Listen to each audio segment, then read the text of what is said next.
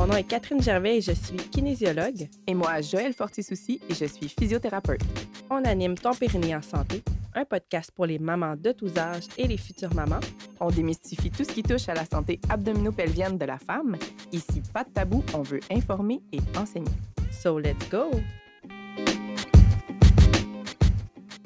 Salut tout le monde! Salut Catherine! Salut Joël! Yes, aujourd'hui, on est bien excités de vous parler de ménopause. Oh yeah! Fait que même si tu n'es pas rendu là dans ta période de ta vie, je pense que quand même on veut sensibiliser les femmes qu'il y a quelque chose qui va se passer au niveau euh, pelvien finalement.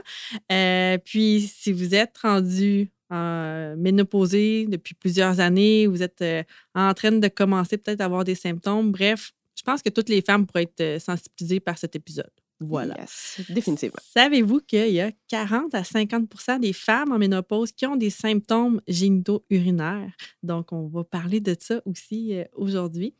Puis, en fait, c'est qu'il y a beaucoup aussi de problématiques qui sont fréquentes avec le vieillissement.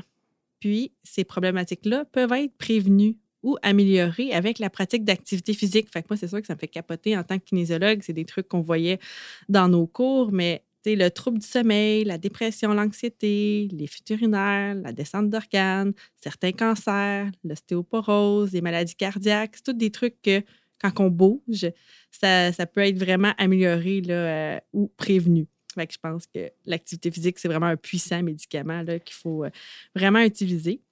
Je vais juste faire aussi une petite parenthèse pour les maladies cardiaques euh, parce que chez la femme, les, les signes et symptômes de maladie cardiaque sont pas typiques. Des fois, elles sont décrites comme Ah, j'ai un brûlement d'estomac, on dirait, ou ah, j'ai un petit problème de digestion, alors qu'en réalité, ça peut être un début d'angine. Donc, euh, faites attention, mesdames, c'est quelque chose que justement, quand on est proche de la ménopause, qui, peut, arriver soudainement. Donc, ne jamais, jamais ignorer un problème de digestion que vous pourriez avoir parce que ça peut être juste un signe de maladie cardiaque. Donc, euh, consultez un médecin là, si vous trouvez que la digestion, tout à coup, là, euh, est problématique. Fin de la parenthèse. hey, mais Catherine, quand tu as parlé tantôt, moi, ce que j'ai entendu, c'est. Puis, toi, qu'est-ce que tu connaissais de la ménopause avant d'aller à l'université, genre? Ben, même à l'université, on n'a pas tant vu, là, côté ménopause. Hein, c'est pas quelque chose qu'on va être ben, sensibilisé. tu parles des symptômes, puis tout ça. Puis moi, je suis comme, hey, je pense qu'avant d'avoir des cours, je c'était juste des bouffées de chaleur, moi, la ménopause dans ma tête. Exact. C'était comme une euh, affaire de bonne femme. Mais chaleur, euh, oui, douleur, puis sécheresse vaginale. comme quelque chose qu'on parlait pas vraiment, puis que finalement, je me rends compte, après avoir euh, eu des super bons cours à l'université sur ça, que c'est surprenant les changements. Puis justement, si vous êtes même pas proche de la ménopause, écoutez cet épisode parce que ben, ça va vous donner une idée de vers quoi on s'en va avec l'âge puis la diminution de nos hormones.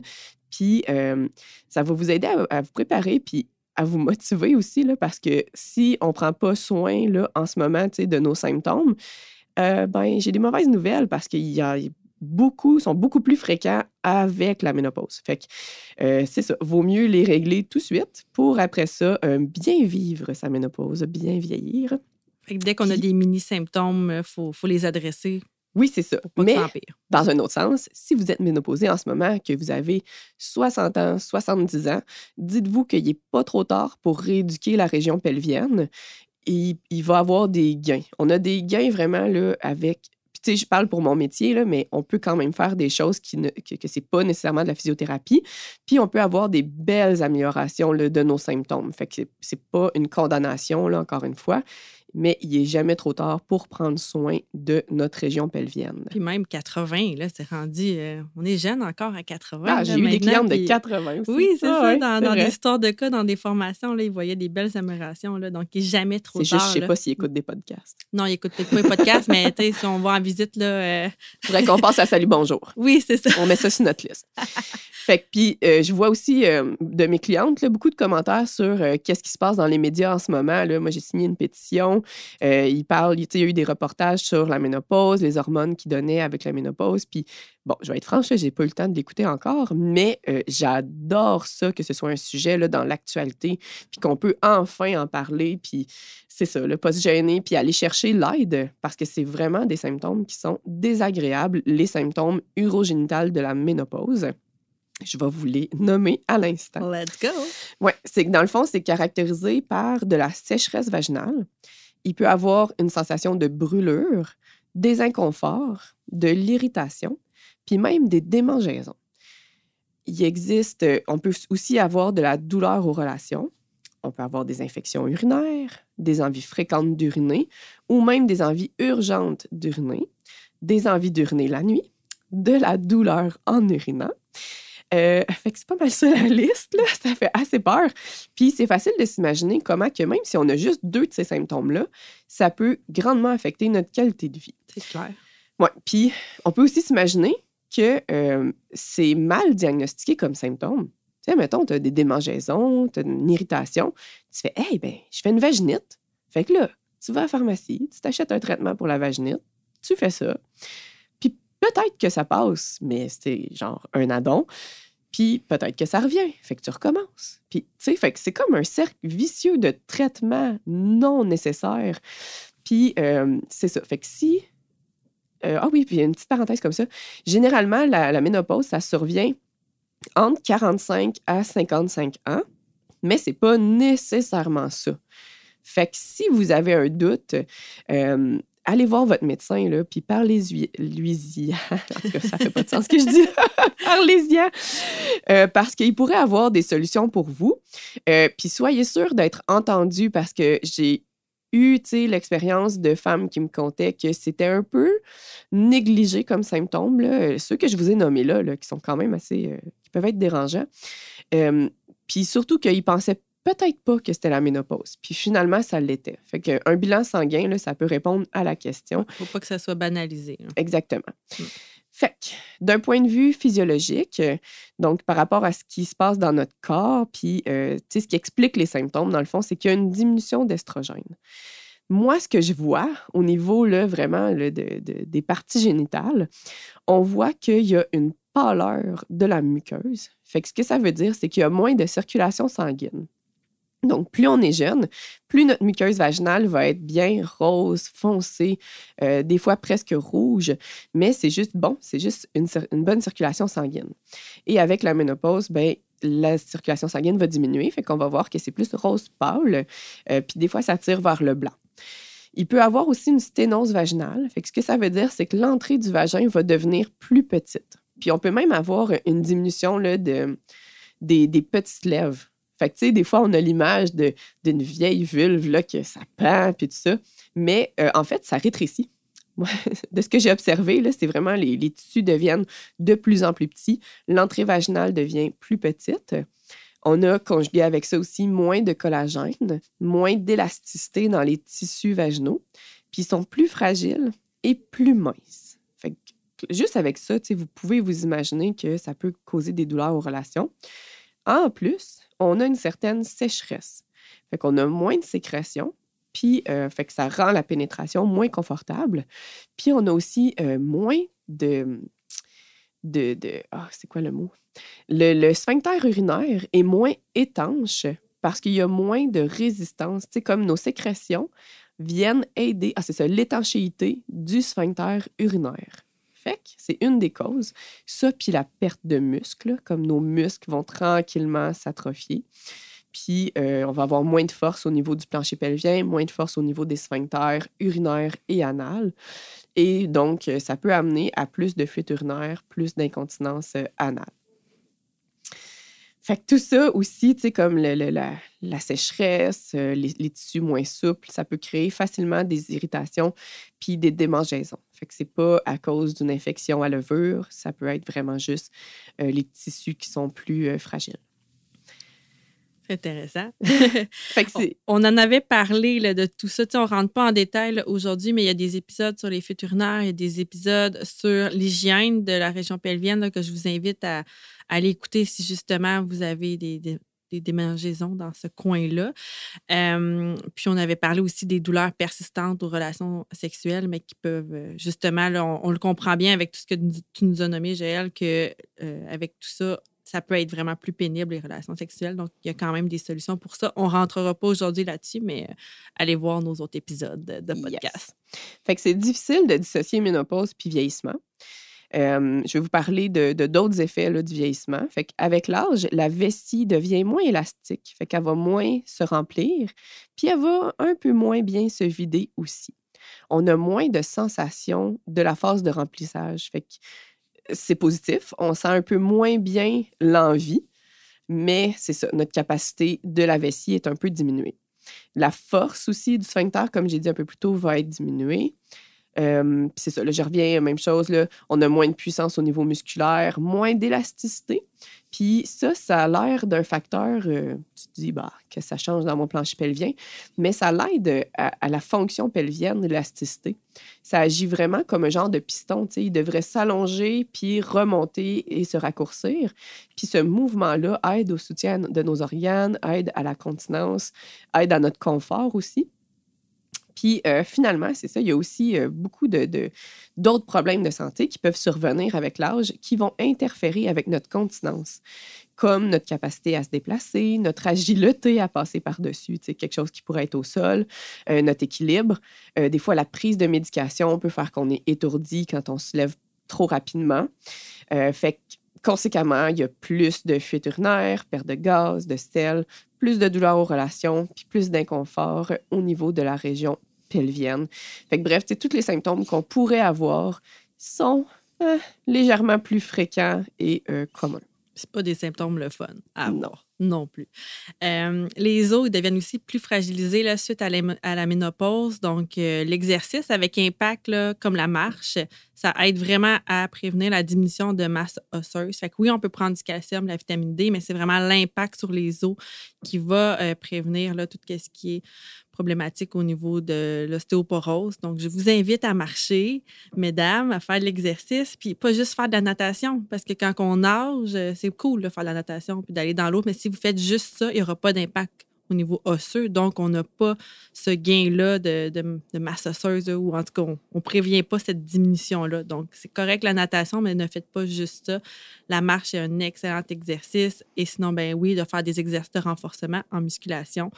Il euh, n'y a pas d'âge pour, euh, pour commencer à faire de la musculation. Donc, euh, on se gâte là-dessus. Ça peut vraiment aider pour plusieurs autres aussi euh, douleurs là. Puis, euh, j'avais vu une étude qui disait que l'incontinence urinaire, c'est la principale raison qui amène les gens en CHSLD. Donc, c'est sûr, pas juste les femmes, là, mais le fait de ne plus être capable de se rendre à temps aux toilettes, euh, on peut imaginer là, que justement, on se dit ah, je ne peux plus rester à la maison, j'ai besoin d'aide. Fait que c'est plate. Si on peut retarder un peu ça, de s'en aller dans des foyers, dans des CHSLD, ben qu'on on a un peu le contrôle là-dessus en améliorant nos symptômes urinaires, mais je pense que ça peut euh, valoir la peine. Donc, c'était une petite parenthèse que je voulais euh, nommer. Mais euh, c'est ça. En bref, on voulait vraiment vous dire que si on a des mini-symptômes avant la ménopause, il faut s'en occuper. Puis, il n'est non plus jamais trop tard pour commencer une rééducation. je suis sûre, Joël, tu as un super mot de la fin aussi pour nous. Tu as peut-être d'autres choses. Ah, pas fini? Mon Dieu, je t'ai déjà rendu dans. ouais, tu fini. non, pas fini. Puis, mais c'est ça. C'est exactement ça que je, je t'ai rendu à dire. C'est qu'on réussit à avoir des super belles améliorations en physiothérapie, en rééducation périnéale. Même si la liste de symptômes peut vous faire peur, là, vous n'êtes pas nécessairement condamné à avoir ces problèmes-là. Puis le plus tôt qu'on en prend soin, le mieux c'est, clairement. Euh, pour rendre le traitement plus efficace, surtout quand on est rendu dans la ménopause, c'est important qu'on collabore avec un médecin parce que lui, il peut prescrire de la médication. Puis euh, dans de nombreux cas, c'est quand même assez euh, essentiel pour que nos exercices euh, puissent euh, vous aider à atteindre vos objectifs. Là, par exemple, euh, des relations sexuelles confortables. Bien, le rôle de, admettons, on peut utiliser une crème hormonale au niveau du vagin. Bien, ça va vraiment aider à aller chercher l'élasticité des tissus. Puis après ça, ça va bien réagir quand que nous, on va aller faire les étirements, par exemple, soit en traitement ou à la maison. fait Si on veut des relations euh, sexuelles confortables, mais ça, peut aider. Mais comme je vous disais, ça peut aussi aider euh, juste euh, à, votre confort là, au niveau de ce que le médecin peut prescrire. Puis en physio, ce que nous, ça va apporter, c'est vraiment qu'on peut aussi vous enseigner des exercices musculaires qui vont augmenter la circulation de la région pelvienne. Fait comme je vous parlais un peu plus tôt de la pâleur, euh, du manque de circulation, bien ça, va aider le renforcement à ce que ça l'amène du sang, à ce que ce soit des tissus qui sont bien en santé, euh, plus souple, etc. Ah, puis tout ça, ça concerne aussi n'importe qui qui ne pourrait plus avoir d'hormones féminines. Là, on se tourne vraiment euh, vers la physio. Pour, euh, on, peut avoir quand même des résultats pour ces femmes-là parce qu'ils n'ont pas le droit aux hormones euh, de, thérapie hormonale de remplacement. Exemple, si on a un antécédent de cancer du sein au niveau de la famille ou au niveau aussi de si on s'est fait enlever l'utérus, des trucs comme ça, euh, c'est vraiment. Ouais. Fait que pour ces femmes-là, c'est vraiment plus la physio que, puis mettons, des hydratants vaginales qui ne sont pas nécessairement médicamenteux. Et ça, il y en existe justement en vente libre à la pharmacie. Les deux plus populaires, c'est genre euh, Replens puis Ginatroph. Puis c'est ça, là, on insère un applicateur comme un tampon, puis euh, ça, ça l'injecte une espèce de, de liquide épais, euh, une crème épaisse là, qui vient euh, hydrater l'intérieur de notre vagin. Fait que c'est très intéressant pour tous les symptômes que je vous ai nommés plus haut. C'est pas médicamenteux, puis c'est ça, c'est pas très compliqué non plus à utiliser. Fait que c'est pas mal ça. Ah oui, puis pour, euh, c'est ça, les, les, relations, quand je parlais des étirements, on peut faire de la dilatation vaginale. Puis là, j'ai un blanc. Je ne sais plus si on en avait parlé dans les autres épisodes. Ah, bah, parfait. vous pouvez vous référer aux autres épisodes là, euh, sur les douleurs aux relations. Euh, mais c'est ça, c'est vraiment indiqué, surtout quand c'est la souplesse vaginale qui nous limite. Parce qu'il y a beaucoup de jeunes femmes que c'est plus les tensions musculaires, fait qu'on va travailler le, tonus, la respiration, le relâchement. Tandis que quand c'est l'étirement du vagin qui ne marche pas, bien là, la dilatation, c'est vraiment efficace, c'est progressif, puis il faut être assidu, mais c'est une très belle option là, pour améliorer tout ça. Épisode numéro 28. Ah, puis je viens de voir. J'ai un autre conseil euh, par rapport au traitement des symptômes. On peut mettre de l'hydratant externe au niveau de la vulve ce qu'on s'est fait recommander là, euh, à l'école, à l'université, c'était euh. Donc, c'est une crème euh, qui est développée en pharmacie, qui a un pH neutre, puis qui n'a pas d'ingrédients irritants. Mais on peut demander aussi aux pharmaciens s'il y en a d'autres à nous recommander. Puis, en gros, on peut l'appliquer juste à l'entrée vaginale. Donc, pas à l'intérieur, mais vraiment sur la peau qui, est, qui, est très sensible à l'entrée du vagin. On appelle ça le vestibule puis ça peut nous aider, donc ça peut réhydrater nos tissus puis rendre l'irritation moins pire. Euh, encore une fois, je vous invite à en parler à votre médecin. Puis je lisais euh, un, livre qui s'appelle La Bible du vagin. Puis c'est écrit par une gynécologue.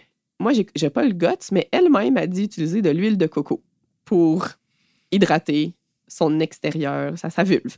Ça y est, le stock d'huile de coco du ben, Costco va être vide. Là.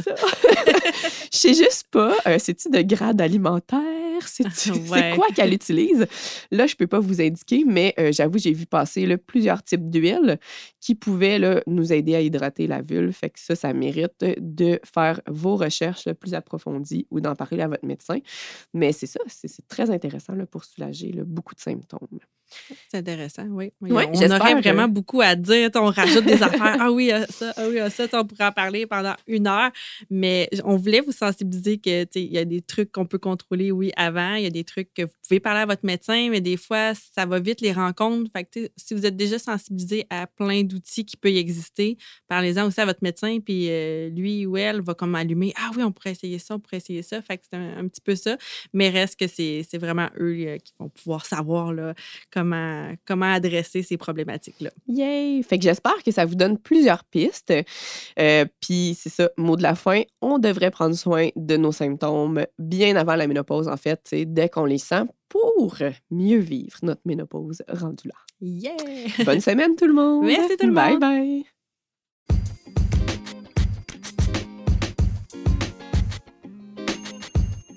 Hey, merci d'avoir écouté l'épisode jusqu'ici. Si tu as apprécié, n'hésite pas à le partager avec toutes les femmes de ton entourage qui pourraient être intéressées par le sujet de cet épisode.